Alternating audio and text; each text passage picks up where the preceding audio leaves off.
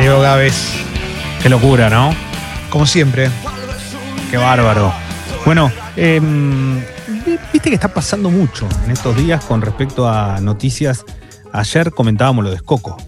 Eh, Y la verdad que no deja de ser un momento importante para la gente de Newell por su llegada, por la salida de River y hubo mucha repercusión también de todo lo que pasó durante el día eh, y la buena imagen que dejó, dejó de Escoco para, para, para el hincha. Eh, ayer también se retiró otro jugador, en este caso no pasó de club a club, y es la Gata Fernández. Eh, dio una conferencia de prensa, dejó de ser jugador de fútbol, un tipo histórico que la venía remando mucho en Estudiantes de La Plata, donde la gente lo adora, lo ama, logró títulos con el pincha, le fue muy bien, logró títulos con otros equipos también, ¿no? Desde Sí. San Lorenzo, jugó muy bien en River y la rompió en Racing en su momento cuando estuvo. Eh, un jugador que tuvo la posibilidad de surgir de las inferiores de River, pero que eh, siempre su, su deseo había sido jugar en Racing, lo logró, lo consiguió, estuvo en varios equipos del fútbol argentino y declaró algo ayer muy bueno, que fue que en el 2016 lo llamó Gallardo para que vaya a jugar a River. Y él le dijo, mira, yo te digo la verdad, eh, te agradezco Marcelo, pero yo tengo un compromiso con, con estudiantes y quiero hacer honor a mi palabra y yo me voy a quedar en el pincha. Me quedé grande, ¿eh? Y ahí dijo, bueno, y ahí vemos cómo se equivocó Gallardo, que después ganó dos Libertadores, dijo. Entonces, espectacular, la verdad que eh, estuvo, estuvo, estuvo muy bien. En las últimas horas, uno de los personajes más renombrados en esta semana, que es Claudio Polcanigia, por aquel gol a Brasil y por todo lo que significa 30 años del Mundial de Italia, eh, surgió la información de que puede formar parte del cuerpo técnico de Diego Maradona. Sí, ¿no? Lo que quiere Diego es que haya alguien que eh, acompañe en los entrenamientos a los definidores, a los atacantes, y que Canigia forme parte de eso. La realidad es que hoy Canigia estaba más metido en lo que era una especie de acompañamiento de representación de futbolistas Claro. que en otra cosa. Lo, lo que está claro es que puede que le interese esta idea, veremos si se lleva a cabo, pero no deja de ser, eh, se imaginan, ¿no? Saliendo a la cancha eh, Maradona y, y el Cani atrás. Una cosa. Sí, pero está bien, más allá de lo simbólico, te pregunto, y de todo lo que representa Canigia para, para el imaginario popular, estaba un toque afuera de todo el Cani, ¿no? En ese sentido, digo, no, no Mm, sí. estaba tan metido en eso. No, no está tan metido, pero es un tipo que está atento a todo lo que ocurre con el fútbol, ¿eh? No es que le perdió el rastro, no es que no le interesa. Porque no, no, claro. Muchas veces hemos tenido de jugadores que dicen, no, yo la verdad ya está, dejé todo, no me interesa Batituta. mucho, no me gusta. Claro, pero Bati se volvió a meter con todo también en el fútbol, a pesar de que en algún momento hizo esa declaración. Yo lo que digo es que, eh, eh, Canigia está bien físicamente, la verdad que está impecable, estuvo más dedicado a otro mundo en el último tiempo y la verdad que se lo vio más envuelto en, en polémicas, no sé si tan directamente a él, en un momento sí, pero, pero más que nada, ¿no? Con una familia muy particular. La verdad es, Sí, es bueno. esa también. Así que nada, veremos cómo se desarrolla esto, porque por ahora es una información que surgió ayer y no ha tenido ningún avance. Eh, lo que sí tuvo avance es que eh, ayer eh, eh, hizo algo segundo del deporte, pero su hija, la hija de Diego Armando Maradona, Dalma, declaró que le cambiaron el número de teléfono del padre y que no, no se puede comunicar. Y le echó la culpa directamente a su abogado, al abogado de la- Maradona. Exacto. Que dice, igual es una situación muy extraña, ¿no? Digo, Maradona no es un nene. No, está bien, pero a ver, siendo justos con la situación, las últimas imágenes que vimos de Diego daba la sensación de que, de que quizás no estaba en su mejor momento y quizás Pero ¿cómo le va a cambiar el teléfono a la hija? Y no sabe. Eso es lo extraño. Por eso digo, este, este tip sí, él es, es muy raro, ¿no? Es muy, muy, muy extraño. Pero, digo, Leo. ¿puede ser que alguien le cambie o no? Yo creo que sí. Pero, como, pero bueno, pero él tiene que reaccionar y se tiene que dar cuenta. Bueno, pero si, se lo, si le cambian el teléfono, si el- alguien le agarra el teléfono a Diego y se lo cambia, es porque Diego quizás no está en su mejor momento. Puede Porque pasar. si no, Diego no lo, no lo permitiría, ¿no? Uno imagina eso. Exactamente. No es lo que quiero, no es lo que quiero pensar, pero no Ujú. puedo evitar hacerlo después de haberlo visto en, en los- las últimas imágenes que vi de él en cuarentena. Eh, este, tal cual, puede ser. Eh. bueno, eh, por eso digo, me, me- una situación muy extraña, la verdad que nada, no deja de ser, ¿no? Es una Déjame de joder, bien. Sí, la verdad que con, con todo el derecho tiene para hablar con, con su padre y aparte para que vea al nieto o a los nietos, ¿no? a esta altura ya no sé cuántos hijos o nietos. Sí, la pero- nieta. Dijo que la única manera de que esto se revierta es que ella lo haga público.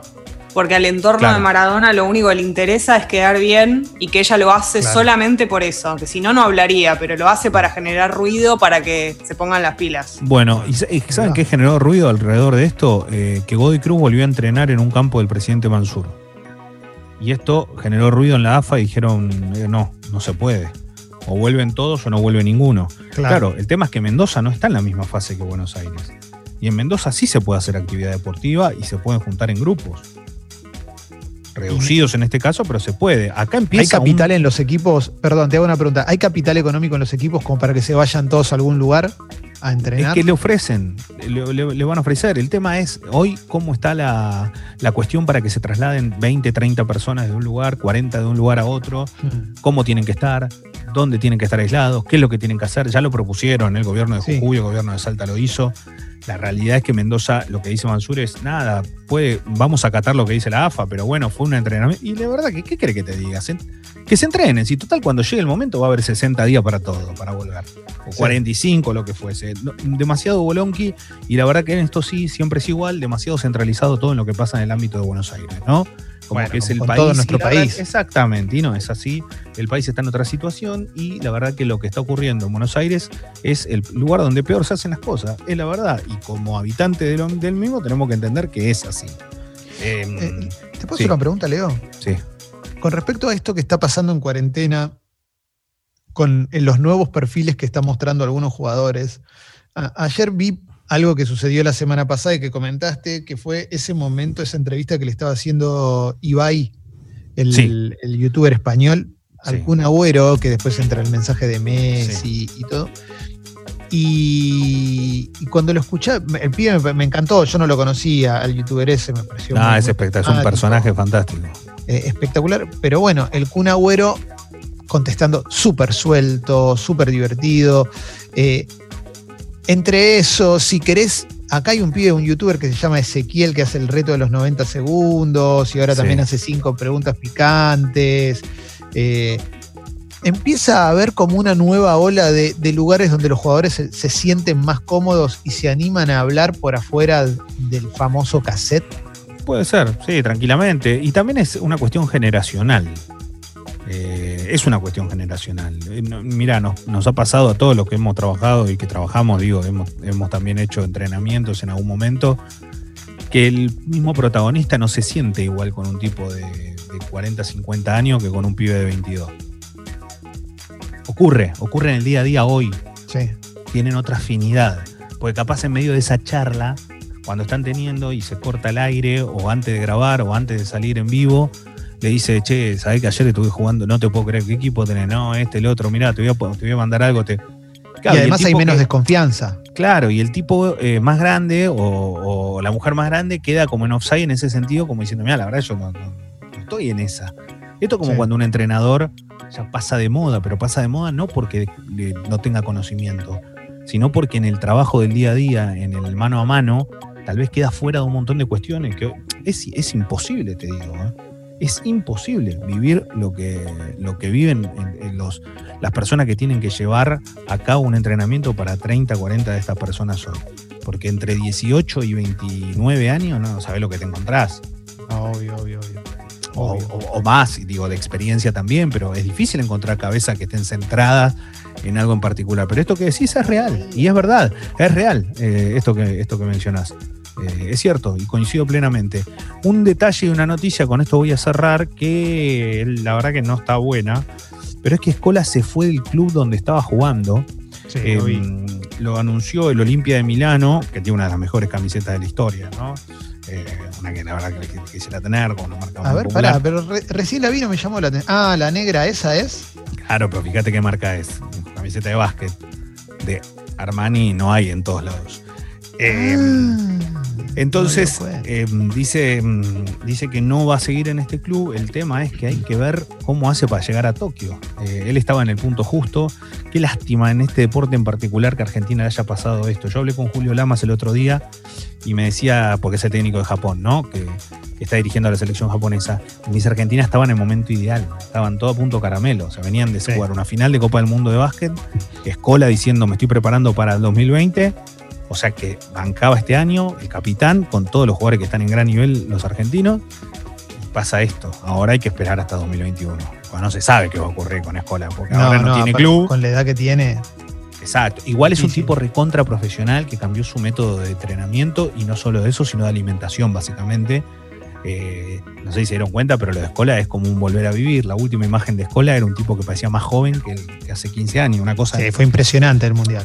Y aparte educó a los compañeros de, de selección. Les dijo, ustedes tienen que hacer esto para, para, para, para competir al, al máximo nivel. Lo llevó a su cancha, al medio del campo, y le dijo, a partir de ahora se entrena y se come de esta manera. Y vamos por este camino. Y Hernández siguió por ese camino también, que es un técnico de la hostia. Pero la realidad es que hoy, hoy está, está difícil, ¿eh? Y digo esto porque es uno de los equipos que más sentimientos genera en la Argentina. ¿eh? Así que nada, cierro con esto. eh, información, veremos qué es lo que ocurre en los próximos días. Gracias, Leo. Por favor.